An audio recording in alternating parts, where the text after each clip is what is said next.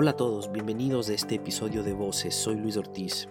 Donald Trump ha sido un desafío para el periodismo, incluso desde que era candidato, y hoy más que antes, como presidente de Estados Unidos. Sus interminables comentarios y tweets erráticos, que muchas veces da la impresión que está totalmente desconectado con la realidad de los norteamericanos.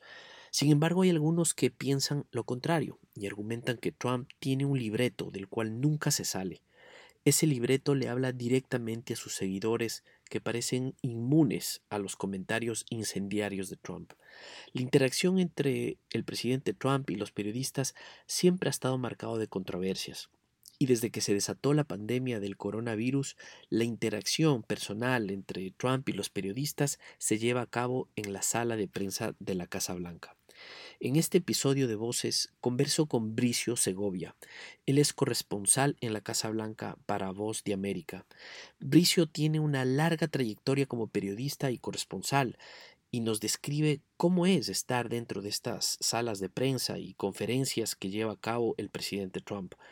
Cómo los periodistas reaccionan cuando Trump o miembros de su gabinete tuercen la verdad o cuando hay contradicciones entre ellos. Aquí les dejo la entrevista y recuerden, si desean enviarnos comentarios sobre este episodio o sobre temas que crean son pertinentes para ser analizados en otros episodios, escríbanos a nuestro email voceslatamericanas.gmail.com Bricio, gracias por estar con nosotros en este episodio de Voces. Bienvenido. Luis, un placer estar contigo. Bricio, quisiera preguntarte, eh, primero, tú eres corresponsal hoy para para Boa ante la Casa Blanca. ¿Nos puedes ilustrar un poco cómo, cómo, es, cómo es tu trabajo? ¿Cómo es estar en esa sala de prensa de la Casa Blanca y cubrir a alguien como es el presidente Trump en estos momentos? Bueno, el trabajo eh, es de muchas horas muertas y te voy a contar por qué. Porque básicamente en la manera que cubrimos la Casa Blanca, quienes trabajamos desde allí la jornada completa, estamos en un espacio muy reducido, la verdad que pierde todo el glamour de lo que la gente se imagina que es cubrir la Casa Blanca. Es básicamente la salita que vemos normalmente en esas ruedas de prensa. Bueno, pues ahí estamos algunos, luego además los medios, no todos, algunos medios tienen como unos compartimentos eh, donde pueden estar, pero que son reducidos, o sea, no son aptos para claustrofóbicos, esto ya te lo digo, y están en un sótano. Eh, de la Casa Blanca, eh, en el que no hay ni siquiera ventanas.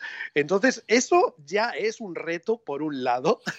Pero esto no es nuevo con esta administración, esto me parece que siempre ha sido así, ¿no? Esto siempre ha sido así, correcto, esto siempre ha sido así. Ahora bien, los retos de... Eh, que, vienen con esta administración, te decía muchas horas muertas porque normalmente, bueno, esto también ha pasado con, las anteriores administraciones. ¿eh? La agenda del presidente viene marcada eh, de manera diaria, entonces nosotros más o menos tenemos una idea de cuándo son los actos a los que vamos a tener acceso o si hay un acto en el que posiblemente vaya a hablar el presidente y se dé acceso a última hora a la prensa, lo cual esto sí que suele pasar eh, exclusivamente con esta administración, que se abren ciertos actos, porque eso que hemos escuchado decir tanto a la portavoz de la Casa Blanca, de que es el presidente más transparente, más accesible, bueno, la verdad es que en eso no le falta razón. Eh, rara vez se había tenido acceso a un presidente tantas veces por semana, porque a Donald Trump lo vemos pues prácticamente a diario, la prensa, y por lo tanto eso es algo a favor. Ahora, los retos llegan en la manera en la que el, presidente nos, nos, da acceso. Y es que eh, es un presidente que habla por, yo digo que él hace marketing, él habla con eslogans. Entonces, ¿a qué te refieres? No importa cuántas veces tú le hagas una pregunta u otra sobre un tema u otro, él tiene aprendidos ciertos eh, puntos que va a repetir hasta la saciedad y de ahí no lo sacas. Entonces, eh, no se sabe ya si no lo sacas de ahí porque no sabe más o porque realmente forma parte de la estrategia comunicativa suya en la que él te va a repetir un punto una vez tras otra y eso al finalmente es lo que queda en eh, sus simpatizantes, su electorado, que cuando tú hablas con ellos ya en, eh, sus, en los mítines o, cuando vas a actos de, del presidente a, esas regiones, te das cuenta que te repiten el discurso del presidente, pero punto por punto y coma tras coma. Ajá. Bricio, ¿cómo, ¿cómo ves tú el, la responsabilidad de los periodistas en esa sala?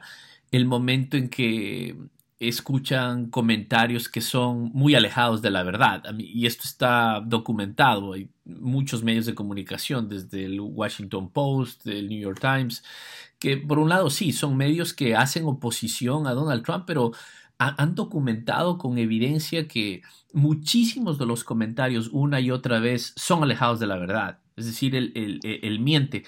¿Cómo, ¿Cómo enfrentan ustedes esos, ese tipo de comentarios en esos, en esos momentos?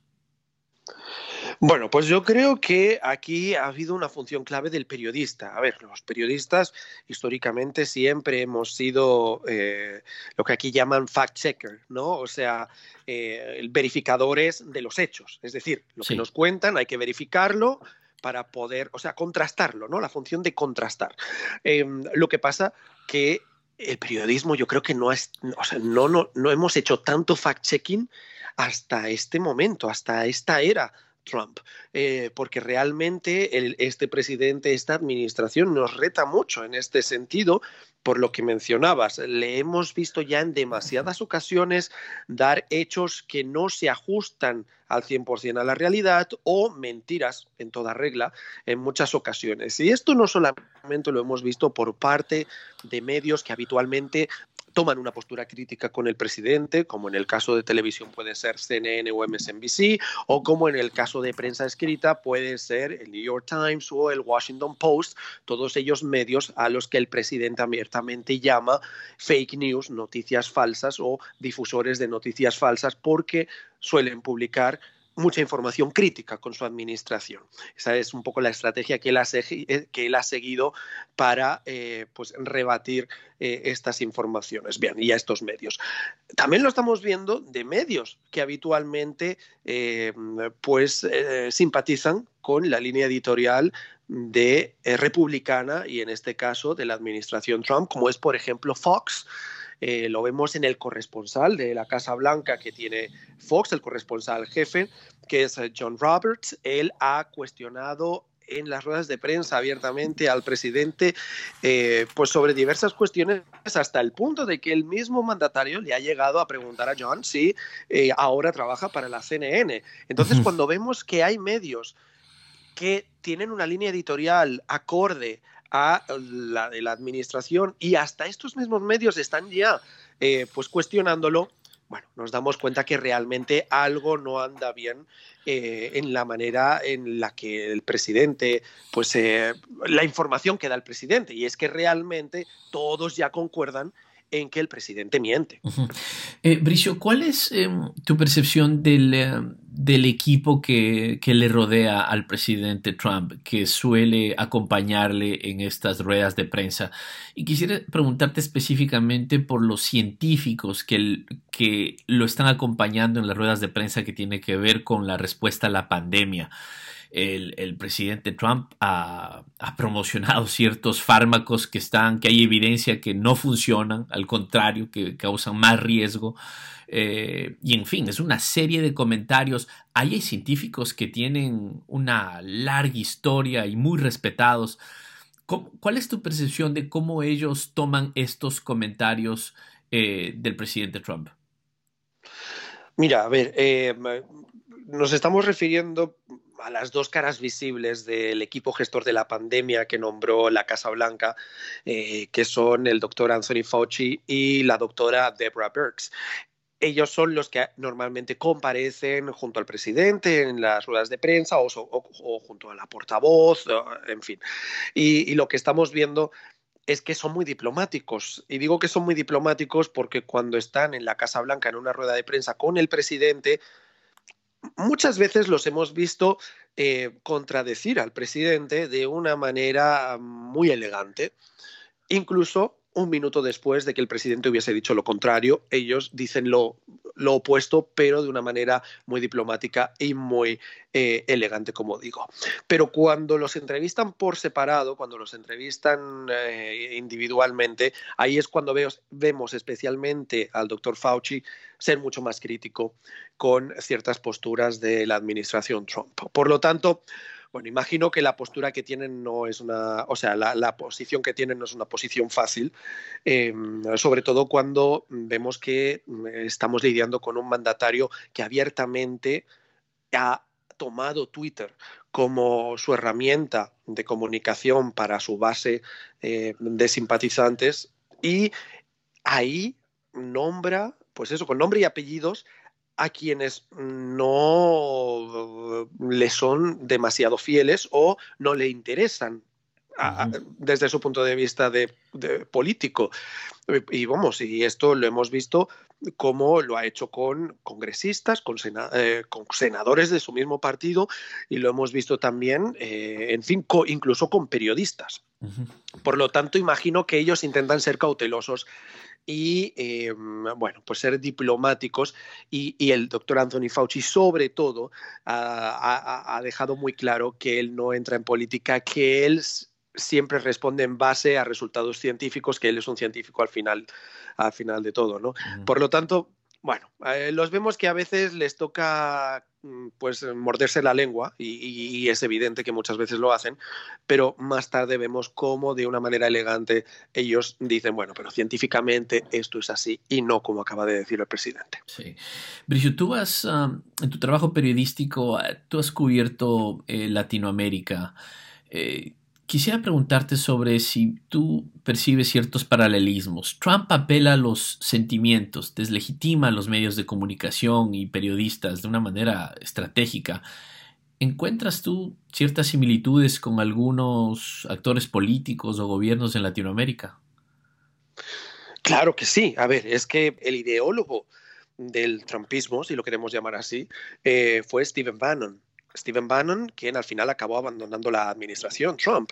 Pero eh, Stephen Bannon eh, era un eh, pues asesor del, presidente, fue un poco quien marcó toda esta estrategia ideológica y además ha sido asesor de otros partidos en Europa, sobre todo, eh, para marcar estrategias muy similares. Mencionabas España. En España hay un partido Vox tildado de, ultraderecha, es un partido populista también em, eh, y, y, tuvo asesoramiento de Stephen Bannon. En Latinoamérica lo vemos también, eh, no por asesoramiento de Stephen Bannon, pero vemos estrategias muy similares, como por ejemplo el caso más evidente es el de Jair Bolsonaro en Brasil, que sigue vamos, es que mm, de manera estricta casi el manual del trumpismo, ¿no? Y, es una admiración absoluta la que siente por Trump en, cómo lo vemos, eh, cómo interactúa con el presidente estadounidense. Entonces, no nos engañemos, lo que tenemos ante nosotros es populismo mm, de toda la vida, adaptado al siglo XXI.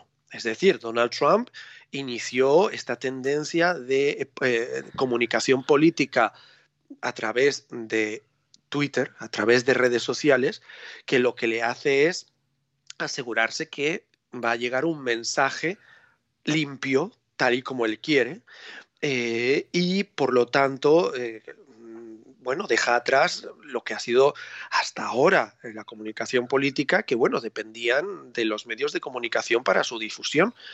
Entonces, eh, Donald Trump supo ver esta ventana y la ha aprovechado muchísimo, igual que la están aprovechando en el caso de Europa, eh, los partidos de ultraderecha, que son los partidos que eh, pues tienen una tendencia más populista, y bueno, y lo estamos viendo también en el caso de Latinoamérica, en, los, los, partidos de ultraizquierda, eh, y, por lo tanto es, interesante ¿no? este contraste. Em, eh, eh, como digo, mm, mira, me preguntabas Luis al principio de esta entrevista en los retos que para un periodista en la Casa Blanca. no te mencioné uno de los más evidentes, que es cómo se, nos se le ha acabado al periodista digamos, lo que veíamos, por ejemplo, en la administración Obama, que básicamente si no, ha habido, si no había habido una última hora a las 6 de la tarde, tú te ibas a tu casa y prácticamente estabas seguro de que no, iba a saltar ninguna noticia eh, así muy loca, ¿no? Que, te alterara la tarde. Eh, con Trump eso se acabó. Con Trump uno está despierto desde las 6 de la mañana hasta pasada la medianoche porque él está tuiteando. Y, y en un tuit te puede lanzar una noticia pues que, que, realmente tenga una importancia que te toque, pues, bueno, pues, seguir, seguir cubriendo. Pricio, muchísimas gracias. Gracias por tu trabajo. Bueno, un placer